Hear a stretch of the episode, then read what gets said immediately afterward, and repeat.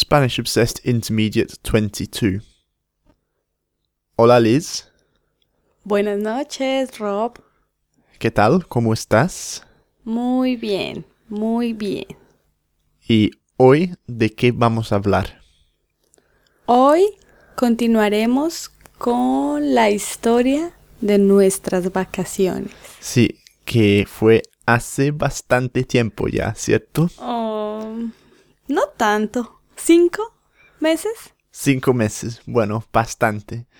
Hace mucho tiempo que no grabamos nada. Yo sé, porque hemos estado muy embolatados, Sí, es cierto. la verdad. Sí, Liz ha completado su maestría. Entonces, enhorabuena, felicitaciones. Muchas gracias, muchas gracias. Eh, ha venido la familia de Liz a Londres. ¿Que ¿Cuántos son?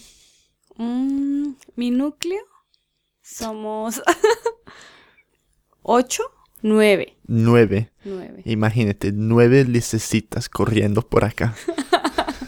Fue un chaos, un, ca- Un caos. un caos, un caos. Oh, No, me encantó ese tiempo. Y claro, hemos estado en Colombia nosotros también. sí.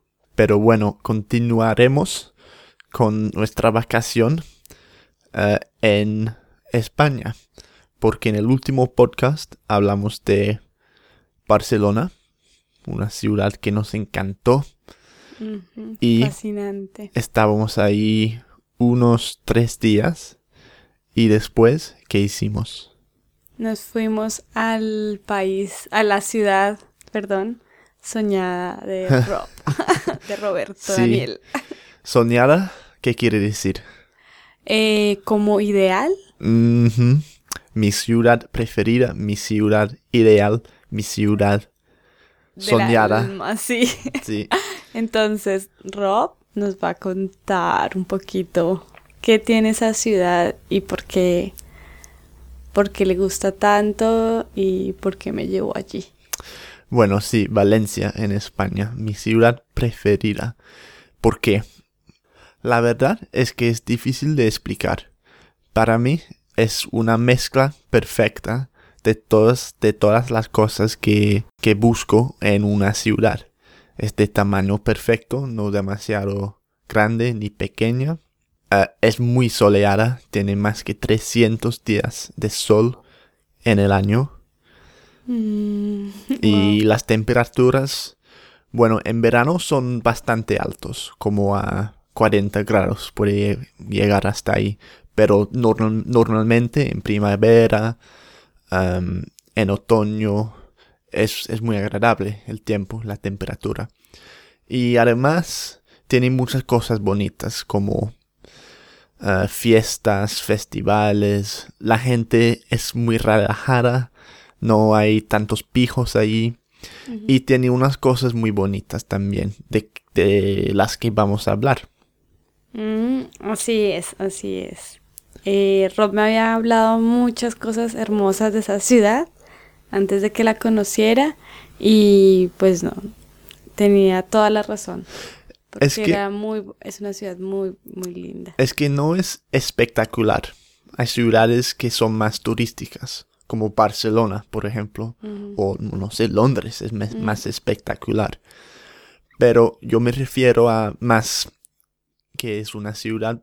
Yo, yo no creo que haya una ciudad mejor para vivir.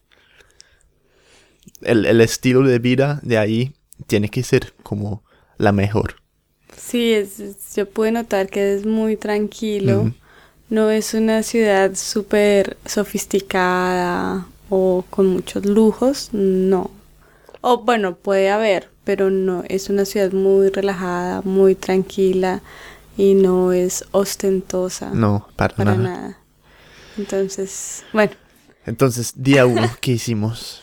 bueno, de, de los días que estuvimos allí, me encantó mucho un día que fuimos a recorrer el Museo de Ciencia y Arte. el- Sí, ¿Cómo se llamaba? eh, la ciudad de las artes y las ciencias. Así es.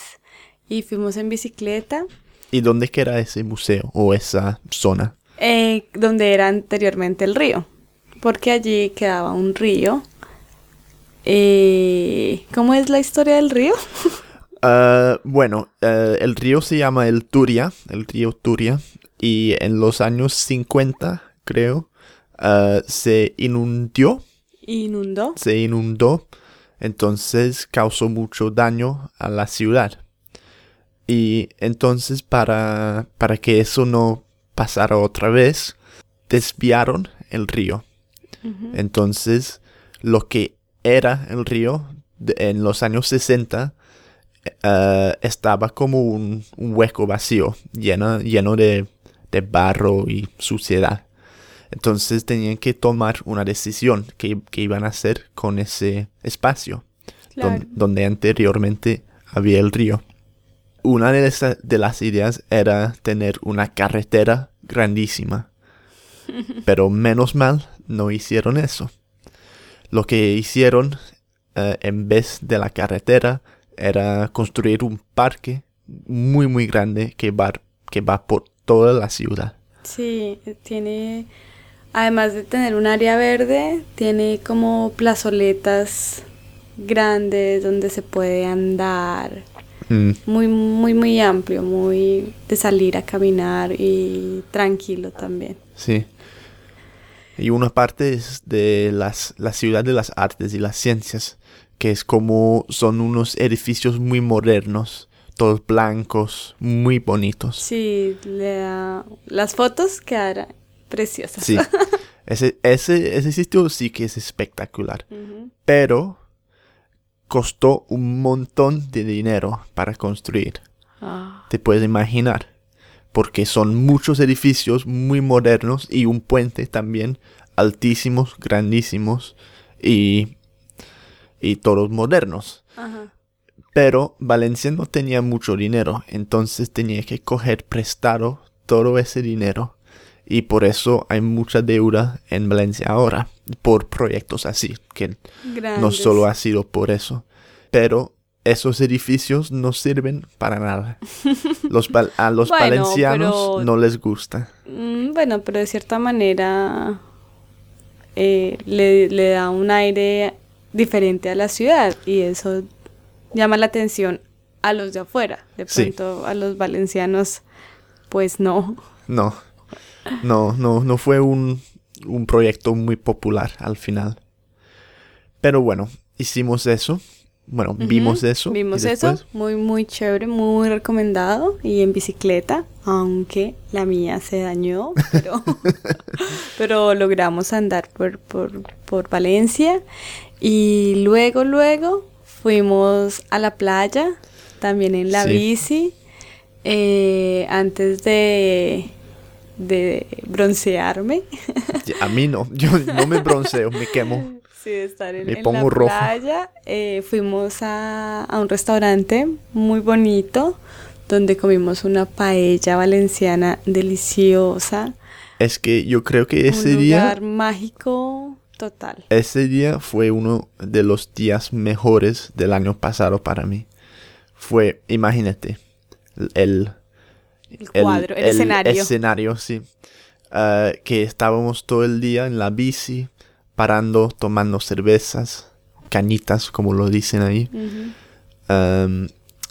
y fuimos a la playa, que es muy larga, muy ancha, muy amplia. Y hay unos restaurantes ahí que yo no sabía que eran muy buenos. Yo siempre había pensado que esos restaurantes eran para los turistas. Mm. Pero da igual. Yo pensé que como estaban de frente al mar, iban a ser súper costosos. Eso también pensaba yo. Entonces, como que, oh no. Y, la verdad es que para Valencia son costosos, pero tampoco tanto. Y paramos en un restaurante, no me acuerdo el nombre. Tardó un poco la, la, la, comida. Pero... pedimos una paella con una botella de vino blanco, bien frío, con una vista espectacular del mar y la playa y el sol. Uf. Fue hermoso. Y es que eh, el encanto era la tranquilidad de esa playa, mm. porque no era llena de personas, pues no estaba como muy, ¿cómo se dice? Eh, Ay, se me fue la paloma. La paloma, la palabra. Así decimos. Eh, como muy sobrepoblada, con mucha gente, donde cuando no puedes caminar, no, allá se veía es un espacio muy tranquilo, las familias, no. Y a pesar de que era verano, o sea, donde todo el mundo pues sale, eh, la playa es tan amplia que no, que no daba lugar a hostigamientos Mm. De ninguna clase. Bueno, entonces hicimos eso. Y al día siguiente, el día final, hicimos una fiesta con unos amigos. Ah, sí, la Y- despedida. La despedida, sí, después de unos días ahí. Y yo tengo unos amigos ahí que son casi todos profesores de inglés. Y a los ingleses y los norte europeos les llaman guiris ahí en España. Los guiris. Los guiris, sí. Como en Sudamérica son los gringos. Los, pero los norteamericanos. Sí, de lo- sí, en España somos los guiris. A mí no me ofende mucho, pero Mm, bueno, a bien. algunas personas sí. Entonces éramos unos ocho en un bar Ujú. tomando unos tragos. Y es que tú y yo, la verdad es que no tomamos tanto hoy en día, ¿cierto? No.